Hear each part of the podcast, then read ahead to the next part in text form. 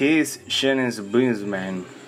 He is founder of the Alibaba Group.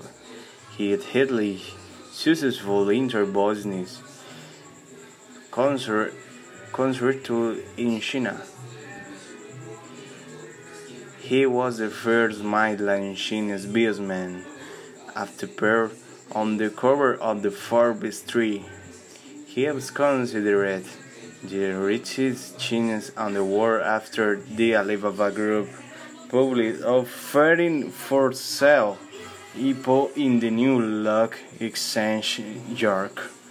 He is one richest people worth on the fortune 22 billion dollars. February 2020